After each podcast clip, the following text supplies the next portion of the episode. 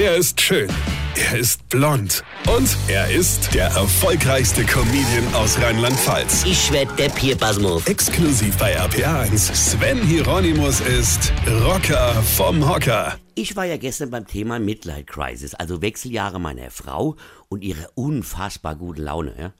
Das ist wirklich wie in der Pubertät meiner Tochter, ja, die ich aber jetzt im Nachhinein gar nicht mehr so schlimm finde. Ja?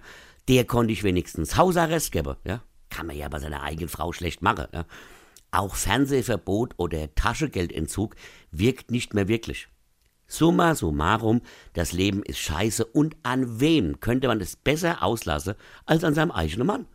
Weil der ist ja da, der kann ja nicht weg und der ist ja auch an den Wechseljahren schuld.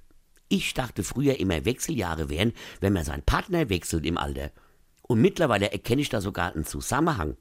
Meine Frau ist wie gesagt durchgehend schlecht gelaunt. Naja gut, nicht immer. Also wie in der Pubertät gibt es kurze helle Phasen, wo sie richtig gut gelaunt ist, die sind dann aber immer dran, wenn ich halt gerade nicht da bin. Ja, ja, ich bin an allem schuld. An der Hormone, am Krieg in Syrien, an der Altersarmut, am Coronavirus, der Klimaerwärmung, alles. Ich bin der Depp. Und jetzt haben wir ja im Sommer Silberhochzeit. Das heißt, ich muss ja durchhalten, ja, und ich habe ja auch mal versprochen, in guten wie in schlechten Zeiten. Nur hat mir der Pfarrer damals nichts von Wechseljahren erzählt.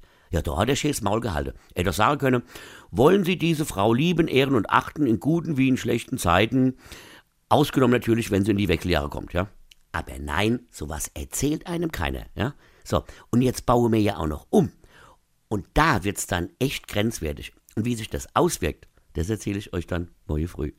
Weine kenn dich, Weine. Sven Hieronymus ist Rocker vom Hocker. Tourplan und Tickets jetzt auf rpr1.de. Weine kenn dich, Weine.